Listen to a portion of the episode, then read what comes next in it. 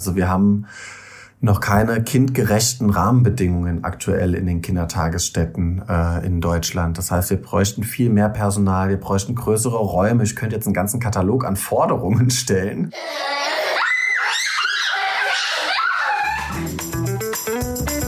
Fühlt sich der Arbeitsalltag einer Polizistin in Hamburg an? Was bietet einem der öffentliche Dienst als Quereinsteiger? Und wie steht es um die Digitalisierung an Deutschlands Schulen? Diese Fragen und noch viel mehr klären wir hier bei Dienstag. Menschen, die Staat machen. Dem Podcast des DBB, Beamtenbund und Tarifunion.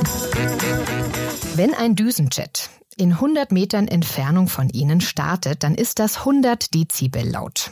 Untersuchungen haben ergeben, dass es in einer Kita 117 Dezibel laut werden kann, also noch lauter. Ich bin Steffi Schaller, ich bin Ihre Moderatorin heute und ich bin auch Mama von zwei Jungs im Kindergartenalter und das hat mich überhaupt nicht überrascht.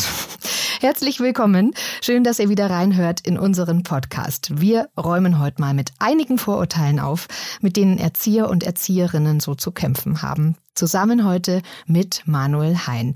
Manuel, liebe Grüße nach Koblenz. Hallo. Lieber Manuel, auch für dich wie für unsere ähm, Gesprächspartner der ersten Folgen des Podcasts auch den kurzen Steckbrief, damit wir dich so ein bisschen kennenlernen können. Lieber Manuel, wie alt bist du? Ja, ich bin 28 Jahre alt. Wo kommst du her, beziehungsweise wo wohnst du? Mhm. Ich komme eigentlich aus dem Rhein-Lahn-Kreis, aus einem kleinen Dorf und wohne aber mittlerweile seit über zehn Jahren in Koblenz. Was ist deine Berufsbezeichnung? Was bist du? Ich bin von Beruf Erzieher, habe den klassischen Weg gemacht, also zuerst die Sozialassistentenausbildung, dann den Erzieher, mittlerweile noch ein Fachwirt an der Abendschule, arbeite aber als Erzieher und bin ja im Gruppendienst tätig. Äh, ist deine Lieblingsmusik dann Kindermusik? Nein, ähm, äh, tatsächlich gar nicht. Es ist eher so, ähm, dass mein äh, Music-Account, den ich öfter mal auf der Arbeit benutze, jetzt mittlerweile mir Kinderlieder vorschlägt. Ähm, mhm. wo ich immer dann direkt weiter skippen muss. Äh, es ist tatsächlich aber so, dass meine das Lieblingsmusik ähm, Schlager ist. Also ich höre gerne Schlager, alten Schlager auch, äh, ja, sowas, was so die cool. Generation 60 plus hört, weil das immer einfach ja, das macht immer so gute Stimmung, ne? Das ist so gute Laune Musik und irgendwie kann man bei Schlager nicht schlechte Laune haben. Das kann ich total nachvollziehen. Damit bin ich auch aufgewachsen. Ich kenne sämtliche Texte von Roland Kaiser und Co. auswendig. Also da sind wir schon mal auf einer Wellenlänge, wir zwei. Ja, super. Hast du ähm, Tattoos, Manuel? Und wenn ja, welche? Ich habe zwei ganz kleine Tattoos, sind so Urlaubssünden, die habe ich mir in Thailand stechen lassen. Tatsächlich auch äh, mit der Hand gestochen, nicht mit der Maschine. Das sind so Bambu-Tattoos, so nennen die sich. Ähm, einmal eine Palme am, äh, am Bein links unten, kurz über der Ferse. Das ist so eine Mini-Palme auf einer Insel. Und rechts habe ich so ein Smiley. Das ist einfach so aus, aus der guten Laune heraus entstanden. Jeder hat sich irgendwie noch ein Tattoo stechen lassen. Wir waren mit sechs Leuten zusammen im Urlaub und dann bin ich mal einfach mit. Ja. Und den hast du auch nie bereut? Ein bisschen, aber der ist tatsächlich, ähm, das Tattoo ist tatsächlich so hässlich, dass es eigentlich, also man guckt es an und fängt an zu lachen und irgendwie macht es allen Leuten, die da drauf gucken, gute Laune, weil jeder lachen muss. Von daher bereue ich es nicht wirklich. Also es ist eigentlich, ja, ich lebe gut mit diesem Tattoo. Das ist schön, ein gute Laune-Tattoo. Was ist deine beste Eigenschaft? Ist es deine gute Laune? Nee, würde ich jetzt so äh, nicht bezeichnen. Das schwankt tatsächlich so, glaube ich, wie bei jedem anderen auch mal mit der guten Laune. Ähm, mhm. Ich würde meine, ähm, mein Einfühlungsvermögen, also meine Empathie tatsächlich als meine beste Eigenschaft bezeichnen. Ähm, spielt mir im Job tatsächlich auch sehr in die Karten, ähm, weil ich einfach gut die Gefühle von anderen Menschen, ob groß oder klein, äh, deuten kann und darauf eingehen kann. Das ist so, ja, würde ich sagen, meine beste Eigenschaft. Was ist deine schlechteste Eigenschaft?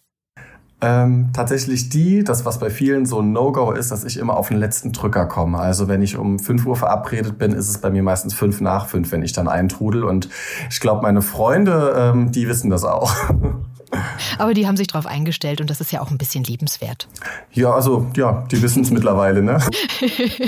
lieber, ähm, lieber Manuel, ich habe eingangs schon gesagt, dass wir heute einige Vorurteile aufräumen möchten. Und meine Einstiegsfrage auch in den anderen Podcast-Folgen ist immer so ein Klischee, ähm, das zum Berufsbild passt. Und deswegen auch an dich die Einstiegsfrage. Ihr bastet und spielt doch den ganzen Tag. Und zusätzlich trinkt ihr eigentlich auch den ganzen Tag Kaffee. Ähm, was jammert ihr eigentlich? So ein Traumjob, oder? Ähm, naja, bei dem Kaffee muss ich tatsächlich recht geben. Wenn ich dazu komme, trinke ich viel Kaffee auf der Arbeit, so wie meine Kollegen auch. Aber ähm, es gibt auch Tage, da kommt man einfach nicht dazu. Tatsächlich hat man den da stehen und der wird tatsächlich kalt. Ich sage auch immer, das ist ein Erzieherkaffee, weil ich glaube, jeder in diesem Job kennt das, dass man äh, sich den in die Gruppe holt und eigentlich gar nicht dazu kommt, äh, den zu trinken. Und zum Basteln und Spielen ist es tatsächlich so, das gehört natürlich zu unserem Beruf, mit den Kindern auch zu basteln und zu spielen. Und das lieben wir auch. Aber es gibt Tage, da ähm, ist man quasi nur am organisieren und das drumherum am Regeln und man kommt gar nicht zu diesen, ich sage jetzt mal zu diesen schönen Tätigkeiten, weil es so ja. viel zu tun gibt, die äh, die Rasselbande vielleicht auch mal echt äh, gebändigt werden muss und ähm, ja, wenn da noch eine Kollegin krank ist, wird's halt echt schwer. Aber zum Beruf gehört tatsächlich so viel mehr, also Entwicklungsbeobachtung, Dokumentation, Elterngespräche, ähm, Ansprechpartner für Eltern sein, die zu unterstützen in Erziehungsfragen und noch ganz viele andere andere Dinge. Ne? Also es ist nicht äh, der Beruf für Menschen, die gerne basteln und dabei Kaffee trinken in Ruhe. Ne? Ja, also das sollte man auch vorher schon wissen, wenn man sich dafür entscheidet. Wie war denn das bei dir? Also bevor wir dann nachher natürlich auch ein bisschen drauf eingehen werden, wie so dein Arbeitsalltag ausschaut und wie das mit den Eltern so ist, das stelle ich mir nämlich gar nicht so einfach vor. Wie mhm. ähm, bist du Erzieher geworden? Jetzt schmeiße ich auch mal so ein Klischee auch nochmal äh, in den Raum. Du als Mann hast eine Erzieherlaufbahn gewählt und das ist ja tatsächlich leider Gottes immer noch nicht so die Selbstverständlichkeit. Ja, wir sind als Männer immer noch äh, wenig in diesem, in diesem Berufsfeld. Tatsächlich, hier bräuchte man eher vielleicht eine Männerquote statt eine Frauenquote, wie es woanders gefordert wird. Ähm, das kam tatsächlich dadurch, dass es bei uns ein Familiending ist. Also meine Tante ist Erzieherin geworden, äh, meine Cousine ist Erzieherin und so habe ich dann irgendwann in der neunten Klasse mal mein erstes Praktikum in einem Kindergarten gemacht. Das hat mir schon mhm. gut gefallen bin dann nochmal äh, bei meiner Tante mit auf die Arbeit gegangen, in eine integrative Kindertagesstätte. Und da habe ich gedacht, okay, ja, das will, willst du machen. Ist tatsächlich ja auch schwierig, wenn man sich so mit 15 bis 16 Jahren für so einen Beruf entscheiden soll, welche Laufbahn man einschlägt. Da gab es früher vom äh, Jobcenter, war das, damals glaube ich noch Arbeitsagentur, ich bin mir nicht genau sicher, ähm, wo das angesiedelt war, diese Berufsberatung. Und dann sollte man seine Stärken und Schwächen eingeben. Und da kam bei mir immer Tankwart raus. Und da habe ich mich tatsächlich ähm, gar nicht gesehen, weil ich handwerklich überhaupt nicht begabt bin. Ähm, bin froh, dass es der Erzieherjob geworden ist, ja. Der Tankwart, wegen der Einfühlung wahrscheinlich. Ich weiß es nicht. ja, ähm, ja, spannend, gell? Ja. Und dann wurde es doch der Erzieher. Und du sagst, das erste Praktikum hat, dich, hat dir schon so gut gefallen. Was genau war das Ausschlaggebende? Was hat dir daran so gut gefallen an dem Beruf? Also das war, da war ich ja noch ziemlich jung. Da war es eher so, man kommt auf die Arbeit und da sind äh, ganz viele kleine Menschen, die freuen sich, wenn man kommt und Zeit für die Kinder hat zum Vorlesen oder zum Spielen. Ähm, das ist ja genau das, also was in äh, Kitas auch heute noch oft fehlt, ist, dass man Zeit äh, für die Kinder hat. Und wenn man in ein mhm. Praktikum kommt, was so ein Schulpraktikum ist, wo man nicht viele Aufgaben drumherum hat, da hat man wirklich Zeit, sich nur auf die Kinder einzulassen. Und da hat man direkt dieses positive Feedback von den Kindern so ja aufgesogen, dass die sich so freuen, dass man da ist und Zeit für sie hat. Ja. Wie ging es dir da in deiner Erfahrung? Also wir haben ähm, tatsächlich bei meinen Kindern auch jetzt den ein oder anderen Mann schon gehabt im Praktikum tatsächlich auch, die dann auch mal ein halbes Jahr da waren oder ein Jahr da waren. Und gerade die Jungs sind da halt also ununterbrochen äh, bei denen dran geklebt. Ist das bei dir auch so gewesen? Wenn man neu in eine Kita kommt, dann ist es tatsächlich so, dass man das merkt, dass ähm, gerade auch die Jungs in den äh, Kitas oft auf uns Männer erstmal zugehen oder auf uns zu springen, ehrlich gesagt. Und äh, mittlerweile ist es aber auch ja normal geworden. Also es ist vielleicht auch ein schwieriger Begriff normal. Also es ist ja nicht unnormal. Wir sind halt mhm. äh, nur seltener in dem Berufsfeld. Aktuell ist es so, in der Kita, in der ich arbeite, habe ich noch einen Chef, also als Mann, und einen weiteren Kollegen sowie einen Praktikanten. Also wir sind gut vertreten vertreten. Es ist aber auch so, dass äh, in Kitas, wo schon Männer sind, oft andere Männer dazukommen. Das hat so einen Effekt, Männer ziehen Männer an, nochmal in mhm. diese Frauendomäne einzusteigen. Ist ähm, ja, tatsächlich aber auch äh, wichtig für die Kinder, dass wir da sind, dass wir ähm, vielleicht mit Rollenklischees oder traditionellen Rollenbildern vielleicht auch aufräumen. Also zu mir hat mhm. mein Kind gesagt, Jungs dürfen keinen Nagellack tragen. Ja, okay. Ich habe zu meiner Kollegin gesagt, bring bitte morgen den Nagellack mit, ich muss mir jetzt die Nägel lackieren. Ne? also das ist schon noch ein Thema. Ja, cool. Und das hast du dann gemacht? Das habe ich dann gemacht, ja. Wollte der kleine Junge dann auch Nagellack haben? Äh, nee, tatsächlich nicht. Es war äh, nicht so überzeugend. Also es kam niemand und hat gesagt, ich möchte jetzt auch, aber ähm, wäre auch äh, dann die Frage gewesen, das hätten wir tatsächlich mit den Eltern erstmal absprechen müssen. Ne? Das ist ja nichts, was so hm, einfach wieder ja. abzuwaschen ist. Ähm, genau. Ja, ja, wäre spannend gewesen, die Reaktion auch von den Eltern einzuholen. Da gibt es wahrscheinlich durchaus unterschiedliche Meinungen zu.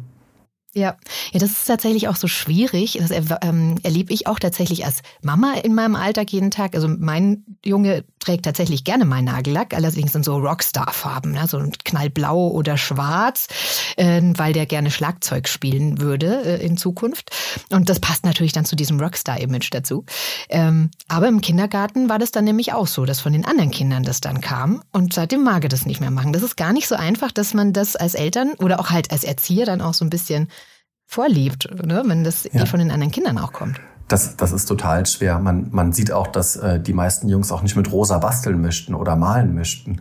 Da, weil da mhm. ganz schnell kommt, rosa ist eine Mädchenfarbe. Und ich denke mir einfach, wann ist das endlich weg? Wann haben wir das endlich so? Ne? Wie haben denn deine Freunde und dein Umfeld darauf reagiert? Also deine Familie sicherlich positiv, nachdem äh, du gesagt hast, die haben eine ähnliche Laufbahn. Oder haben die stattdessen fast gesagt, nee, was tust du dir denn da an? Oder wie war denn die Reaktion deines Umfeldes? Also in der Familie war die äh, Reaktion durchaus positiv. Es kam nochmal die Anregung, wäre nicht vielleicht auch Ergotherapeut was für dich, wo ich gesagt habe, okay, ich mache jetzt erstmal die zwei Jahre Sozialassistent und guck dann, wo der Weg hinführt. Ist dann der mhm. Erzieher geworden. Ich bin froh mit der Entscheidung heute. Und bei meinen Freunden war es dann eher so, ähm, gerade wo ich in die Ausbildung eingestiegen bin, willst du so lange nichts verdienen? Das war eher so dieses Thema, was dann schwierig ist. Ne? Viele sind in Ausbildungsberuf, wo man dann schon, ich weiß es nicht, 600, 700 Euro im Monat ähm, an Einkommen hatte. Und ja, mhm. mir stand eine vierjährige äh, Fachschulausbildung bevor, bevor es ins Anerkennungsjahr geht, wo man halt keinen Cent verdient hat. Äh, teilweise noch Schulgeld zahlt. Ne? Bei mir in meinem Fall waren es nur 35 Euro, aber ist halt ein Unterschied, entweder zahlen oder was in der Tasche zu haben. Ne? Mhm, ganz klar. Warum trotzdem die Entscheidung für dich? Also das stelle ich mir gar nicht so leicht vor, wenn vor allem auch die Freunde sagen, Mensch, pff, bist du eigentlich bescheuert, äh, verdien doch mal Geld. Ähm, wieso hast du dich da trotzdem durchgesetzt?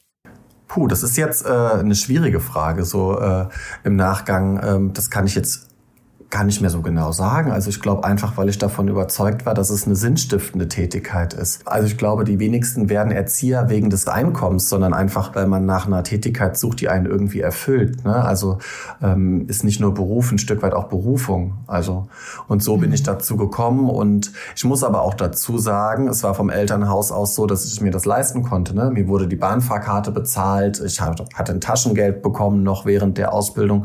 Das geht auch nicht in jeder Familie. Ne? Also das muss man sich auch erstmal leisten können. Leider. Mhm, richtig. Und genau da sind wir tatsächlich eigentlich schon mittendrin in so einem Problem, das ich sehe, dass Erzieher und Erzieherinnen, egal in welcher Einrichtung, einfach total unterbezahlt sind. Und auch diese Ausbildung, wie du schon sagst, das, das ist eigentlich eine Frechheit. Und natürlich ist dann die Folge davon, dass man irgendwann auf einem krassen Personalmangel hockt, auf dem wir jetzt oder mit dem wir uns ja jetzt ähm, auseinandersetzen müssen. Ist das einer der, der Probleme, die du auch siehst?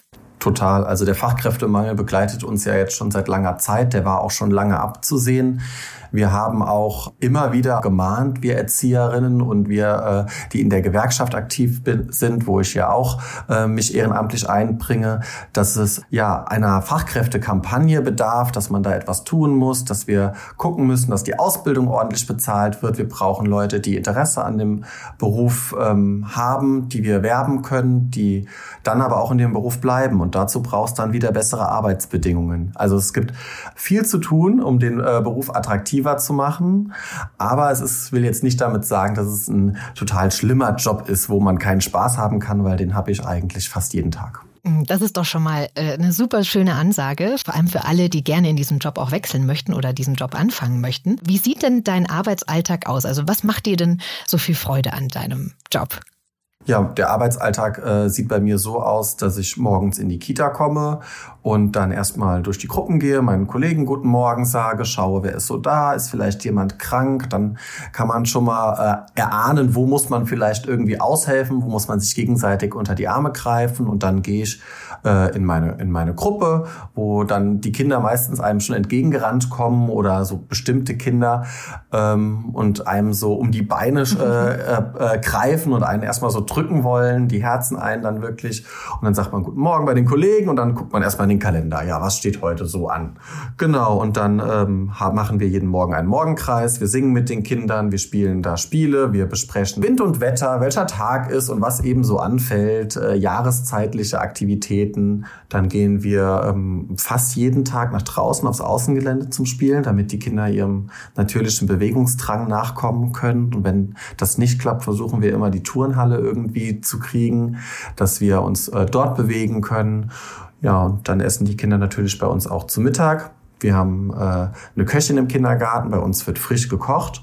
Das ist ein äh, Riesenqualitätsmerkmal. Als, das ist ein Riesenunterschied, ob die Kinder frisch gekocht kriegen oder ob das Essen vom Caterer kommt. Und da freuen sich eigentlich die Kinder genauso wie ich und meine Kollegen auf das Essen. Und die Kinder essen dann auch äh, genau. tatsächlich. Ja. Also ich weiß nicht, ob, das ist, ob du das auch bestätigen kannst. Ja. Viel besser als zu Hause. Ja, das ist tatsächlich so. Wir geben auch äh, tatsächlich auch so eine der Fragen, die fast alle Eltern haben. Äh, hat mein Kind heute gegessen oder wie viel hat es gegessen? Bis die Eltern sich irgendwann dran gewöhnt haben, okay, es, äh, es stimmt wirklich, die essen wirklich jetzt hier äh, Gemüse und äh, mehr als zu Hause.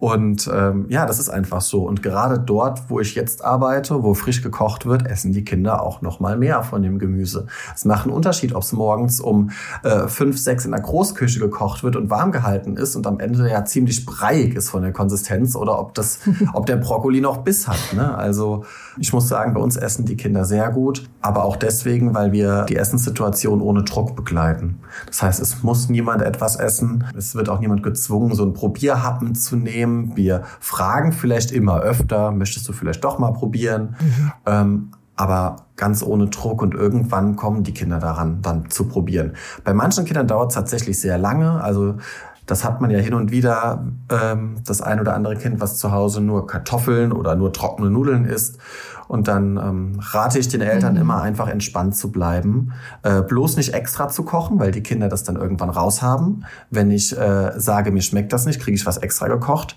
dann kann man halt auch einfach mal ein Butterbrot anbieten, ne, abends. Also davor hungert kein Kind. Ich muss nicht extra kochen. Ja, entweder du isst das, was es gibt, oder es gibt ein Butterbrot. Und äh, mit dem Rat kamen ja. bis jetzt auch die meisten Eltern, denen ich den gegeben habe, auch ähm, sehr gut klar. Und bei uns in der Kita ist es dann so, bei manchen braucht man einen längeren Atem, bei manchen einen kürzeren, aber am Ende essen die meisten auch das meiste. Merken aber auch, was ihnen nicht schmeckt und das ist auch okay. So, ne? Also wir essen auch nicht mhm. alles. Genau, das haben wir Erwachsenen ja, ja. auch, gell? dass wir manchmal Sachen haben, die uns nicht schmecken. Wie ist das denn? Nehmen äh, die Eltern deine Ratschläge denn an? Also ist dieses Miteinander mit den Eltern ein schönes oder ist das sehr anstrengend manchmal? Das kommt natürlich drauf an. Ich habe tatsächlich zu den meisten Eltern ein sehr partnerschaftliches Verhältnis, muss ich sagen. Und ähm, das kommt auch immer darauf an, wie man Eltern sieht, ob man sie als Bereicherung oder als Belastung sieht. Ne? Das ist in vielen Kitas tatsächlich ein Thema. Und wenn man Eltern mitnimmt mhm. und das ähm, auf Augenhöhe erklärt, sich da auch nochmal Zeit für nimmt, sich, komm, wir reden mal über das Thema, gehen mal gerade in den, in den Raum und dann klappt das auch meistens. Und ich habe schon das Gefühl, dass die Eltern bei mir einen Rat annehmen, so wie auch bei den Kollegen, mit denen ich direkt zusammenarbeite. Äh, manchmal kommen ja Eltern sogar eher Hilferufen zu uns, wenn sie mit Situationen überfordert sind oder nicht wissen, wie sie da weiter mit umgehen sollen. Genau.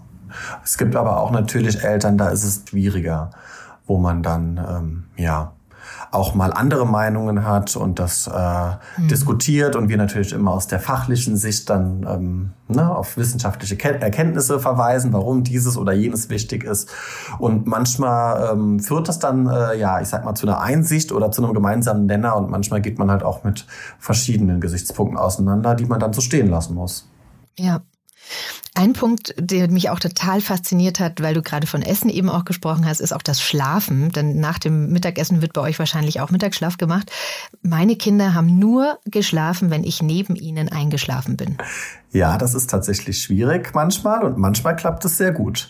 Ich arbeite jetzt in einem äh, Bereich mit Kindern von drei bis sechs Jahren. Wir machen jetzt keinen Mittagsschlaf mehr mit den älteren Kindern, aber im Bereich der unter Dreijährigen mhm. wird natürlich noch ein Mittagsschlaf gemacht und da habe ich früher auch schon gearbeitet und äh, Natürlich sind die Kinder ja nicht alleine. Man legt sie ja hin und bleibt zumindest so lange da, bis sie eingeschlafen sind.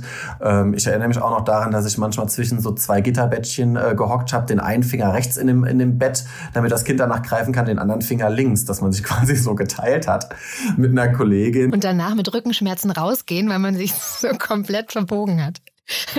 Ja, das ist durchaus mal vorgekommen, aber ähm, das ist tatsächlich zum Schlafengehen gehört für die Kinder ganz viel Vertrauen dazu. Also ne, ich muss da irgendwo abschalten können bei fremden Leuten mhm. und das ist auch was, wo ich den Eltern immer rate, langsam die Kinder in den Kitas schlafen zu lassen, wenn sie wirklich richtig gut angekommen sind. Ne? Wenn sie eine Bindung zu uns aufgebaut haben, wenn sie uns vertrauen, dann können wir in den Schlafraum gehen. Das ist tatsächlich auch manchmal schwierig gewesen, wenn Eltern sagen, ich würde aber gerne zwei Wochen wieder arbeiten. Da muss man viel Überzeugungsarbeit leisten, aber am Ende sehen die Eltern es eigentlich auch immer, dass es wichtig ist, dass die Kinder ähm, ja dieses Vertrauen brauchen, um da halt nicht eine halbe Stunde am Stück zu schreien. Ne? Ja. Wie ist das denn für dich, gerade in dieser, weil du von der Eingewöhnungsphase jetzt ja auch sprichst, diese Momente mitzuerleben und auch weinende Kinder, die ja verzweifelt manchmal nach der Mama rufen, was überhaupt nichts damit zu tun hat, dass die dich nicht mögen, aber halt da geht halt die Mama gerade weg. Ne? Die Eingewöhnungszeit ist tatsächlich für Eltern, Kind und Erzieher, glaube ich, die belastendste Zeit, wenn es in Richtung ja, äh, Kita geht, weil da einfach so viele Emotionen dabei sind und jedes Kind ja auch anders reagiert. Mhm. Es gibt Kinder, die weinen sofort bei einer, bei einer Trennung. Also die ersten Tage sind die Eltern ja mit in der Kita Kita, äh, spielen mit mit den Kindern, mit den Erziehern und dann gibt es einen Trennungsversuch, so nennen wir das, nach einem gewissen Eingewöhnungsmodell. Und ähm, da sieht man dann schon, also es gibt Kinder, die weinen sofort, die schreien sofort. Und dann gibt es aber auch Kinder, da klappt es sehr gut. Die haben dann aber vielleicht später nochmal so einen Einbruch, wenn das nicht am Anfang war. Das haben wir auch sehr oft.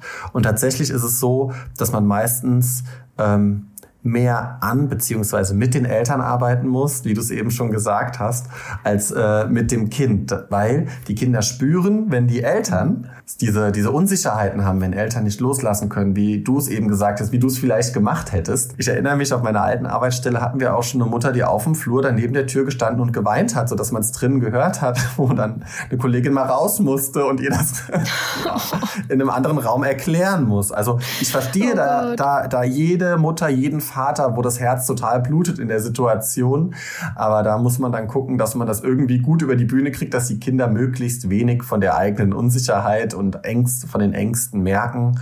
Und meistens klappt das dann. Also das ist einfach so eine, eine enge Zusammenarbeit mit der Elternschaft total wichtig. Und dann klappt das auch meistens. Wir haben es aber auch tatsächlich schon gehabt, dass ähm, eine Mutter gesagt hat, nee, ich bin, glaube ich, noch nicht so weit. Ich komme in einem Jahr wieder.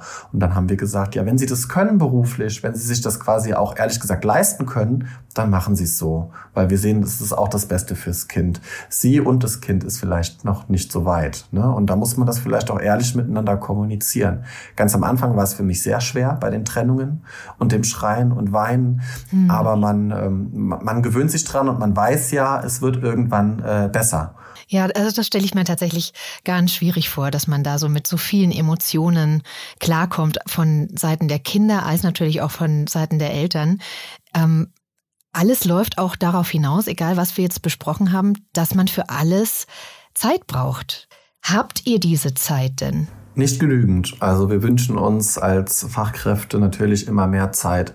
Wir äh, prangern ja auch immer den Betreuungsschlüssel an, der ja bundesweit nicht ähm, ausreichend ist. Also wir haben noch keine kindgerechten Rahmenbedingungen aktuell in den Kindertagesstätten äh, in Deutschland. Das heißt, wir bräuchten viel mehr Personal, wir bräuchten größere Räume. Ich könnte jetzt einen ganzen Katalog an Forderungen stellen.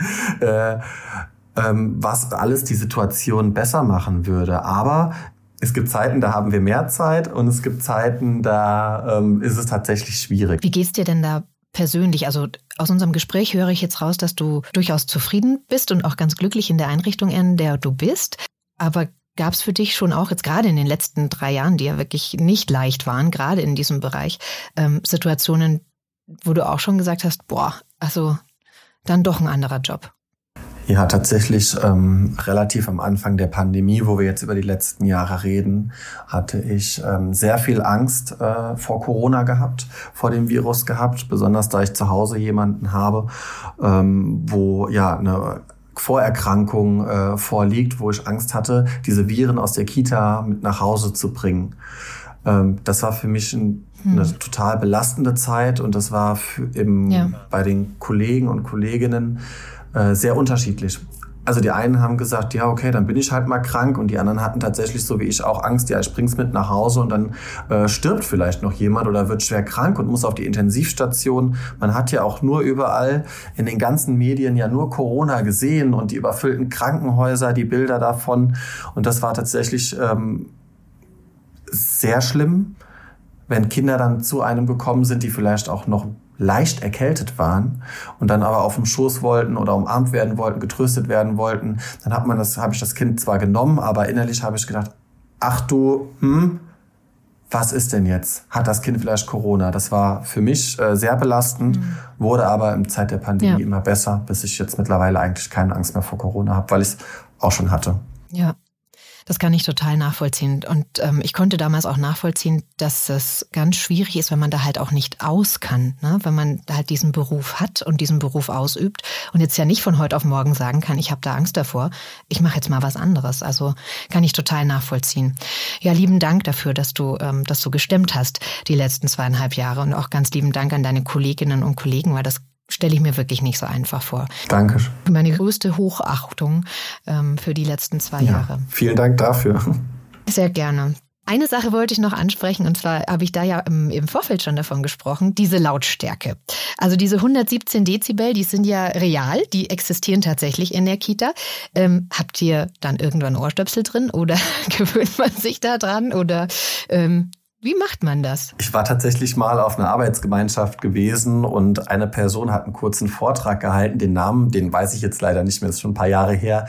Der hat äh, tatsächlich Ohrstöpsel in der Tasche gehabt und hat uns das auch empfohlen, in der Kita zu tragen. Äh, das äh, machen wir nicht. Äh, das wäre vielleicht schwierig, dann kriegen wir vielleicht nicht mit, was passiert auch im Nebenraum. Ne? Oder wenn Kinder mal auf dem Flur spielen, da mhm. dürfen sie ja auch mal für einen Moment unbeaufsichtigt sein. Aber wir müssen ja hören, wenn ein Kind weint oder wenn etwas los ist. Und das ist ja die Krux an der Sache. Ansonsten würde ich, hätte ich schon lange Ohrstöpsel in den Ohren.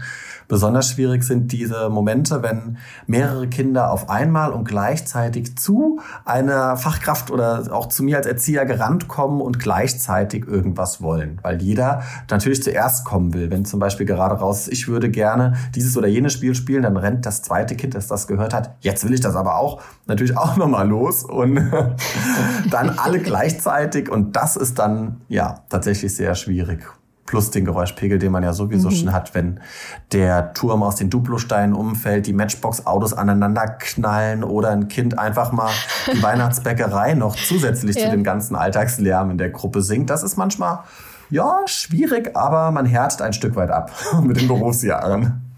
Und man braucht wirklich eine große Gelassenheit. Was müsste sich denn tatsächlich deiner Meinung nach sofort ändern, dass sich die Situation einfach ein bisschen entspannt?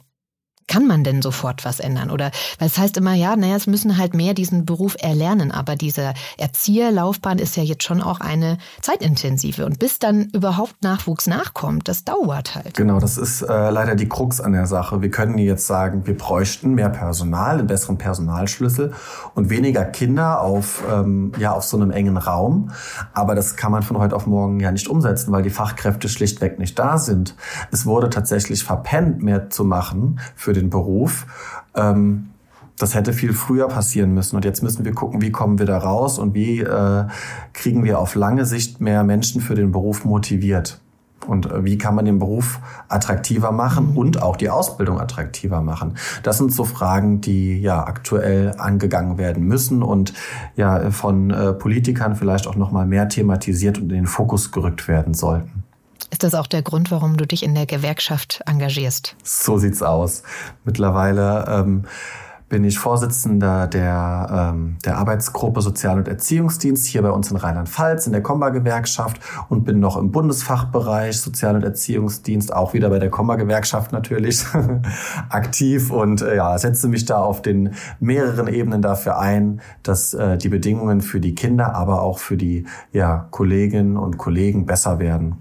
Dann drücken wir mal ganz fest die Daumen, dass sich da in den nächsten Jahren wirklich ganz schnell was tut und dass ihr da Unterstützung bekommt. Denn das ist wirklich ähm, ein sehr schwer vernachlässigter Bereich. Der, da geht's ja um unseren Nachwuchs und um unsere Kinder. Und nachdem ja auch viel mehr Familien tatsächlich beide Elternteile arbeiten müssen mittlerweile, vor allem in den großen Städten, geht es ja auch gar nicht anders. Und ich bin immer sehr, sehr dankbar, dass wir unsere Kita und unseren Kindergarten haben da zur Unterstützung. Jetzt haben wir ganz viel davon gesprochen, welche Herausforderungen dieser Job hat, die er definitiv hat. Aber dieser Job hat halt wirklich auch ganz viele tolle und schöne Momente. Gibt es etwas, woran du dich erinnerst, so ein wirklich ein, ein toller emotionaler Moment, wo du heute noch äh, grinst, wenn du dran denkst oder Tränchen der Rührung in die Augen bekommst? Ja, ich habe äh, tatsächlich einen schönen Moment, der auch ein bisschen ein trauriger Moment ist. Ähm, das äh, geht um ein Kind, wo die Eltern beruflich sehr eingespannt sind und wir bieten des Öfteren mal ähm, Elterncafés, Elternnachmittage an, Elternabende, wo wir tatsächlich auch immer versuchen, das schon in den späten Nachmittag zu legen, damit möglichst viele auch beruflich können. Aber dann äh, kam ein Kind mal zu mir und hat gesagt, meine Eltern können da nie kommen. Und war total traurig. Und dann habe ich mir gedacht, okay, habe ich die anderen äh, Kinder, wo die Eltern auch nicht da waren, mit den äh, zu meinen Kolleginnen gebracht, habe mit das mit denen abgesprochen, die haben dann mitgeguckt. Und dann bin ich mit dem Kind zu diesem Elterncafé gegangen. Und das hat sich so gefreut, einfach dabei zu sein, wie viele andere Kinder auch, weil wir bieten das immer wieder mal an und bei mhm. den meisten passt es ja dann irgendwann mal berufsmäßig, aber bei den Eltern ist es tatsächlich beruflich schwierig, sie würden auch gerne, aber dann, als ich dann mit dem Kind da war, hat es sich so gefreut und einfach so dieses dabei sein, wo ich denke, wow, also da habe ich mich direkt mitgefreut. Das war einfach so ein schöner Moment. Ich weiß nicht, ob man das so nachvollziehen kann, aber mhm. dass ich diesem Kind das möglich machen konnte, hat mich wahnsinnig gefreut. Das ist schön, ja. Genau für solche Momente, dass man Kinder, die es vielleicht nicht ganz so leicht haben, auch manchmal auffangen kann. Das ist ja so das Wichtige, dass ihr dafür eben auch diese Zeit bekommt, ne? Dass dann solche Momente nicht mehr on top sein müssen, weil ihr lieb seid und das einfach on top dann macht, sondern dass das halt auch im, im Berufsalltag dann auch möglich ist, dass man solche Momente den Kindern schenkt, ne? Total. Genau, das ist auch das, was äh, ich so erfüllend an diesem Job finde, wenn man auch Kinder hat, wo es zu Hause tatsächlich schwierig ist, aus welchen, äh, äh, aus welchen Gründen auch immer, dass wir das in den Einrichtungen ein Stück weit zumindest auffangen können und die Kinder stützen können und ähm, ja mental äh, stabiler mhm. machen können. Wir sprechen da auch gerne von äh, von der Resilienz, die wir bei den Kindern fördern. Na, das ist schön. Dann könnt ihr zumindest ein bisschen die Schutzengel sein, die die kleinen, kleinen Wesen auch hier und da mal auffangen können. Oh, das klingt nett, ja. Was war denn ähm, das Lustigste, was du erlebt hast? Also wir haben ja jeden Tag mit unseren zwei Zwergen mindestens einen Moment, wo wir uns kaputt lachen müssen, weil einfach äh, ein lustiger äh, Spruch gefallen ist oder ein Wort einfach komplett verbuchselt. Ähm, das erlebst du wahrscheinlich auch oft, oder? Ja, genau. Also das Witzigste ist eigentlich auf der Arbeit, äh, wir nennen das Kindermund, wenn Kinder manchmal so lustige Dinge von sich geben und das schreiben wir auch immer auf. Was jetzt so in der letzten Zeit war, war einmal, ich liebe meine Mama, die backt mir immer Kuchen. Das fand ich total gut. Das haben wir natürlich auch direkt an, äh, das ist sehr pragmatisch an die Mutter weitergegeben. Aber auch letzte Woche, wir haben eine Krippe natürlich jetzt in der Adventszeit in der Gruppe stehen, da sagte ein Kind auf einmal, ach du heilige Scheiße, das Jesuskind ist weg. Also, hat, glaube ich, noch nie ein Kind in der Gruppe heilige Scheiße gesagt, aber in diesem Zusammenhang hat es halt total gepasst. Also meine Kollegin und ich, wir konnten beide nicht mehr und mussten auch lauthals lachen. Oh Gott, wo ist denn das Jesuskind abgeblieben? Ist es wieder aufgefunden worden? Ja, es ist aufgefunden worden, dann irgendwo unter einem Schrank war es dann. Ja, es hat ein anderes Kind dann gefunden. Schön.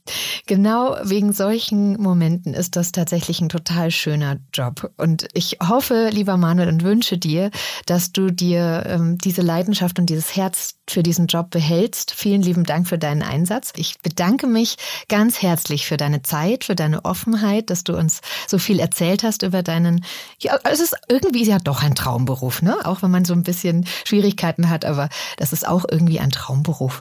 Und ähm, Genau, bedanke ich mich ganz herzlich bei dir, ähm, dass du mit uns gesprochen hast.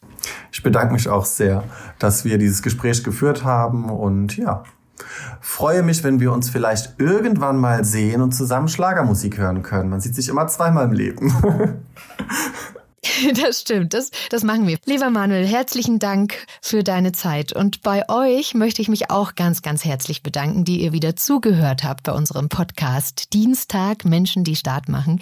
Wenn euch die Folge gefallen hat, vielleicht hört ihr auch mal in unsere ersten Folgen rein, vielleicht bei der Polizistin, die erzählt, wie ihr Arbeitsalltag auf den Straßen von Hamburg funktioniert.